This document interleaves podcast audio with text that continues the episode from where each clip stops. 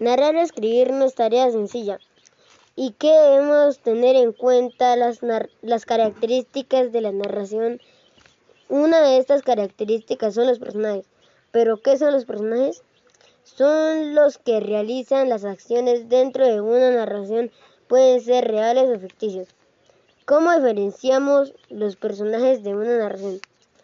La mejor forma para diferenciar un personaje es, es pensando la función que hacen dentro del relato.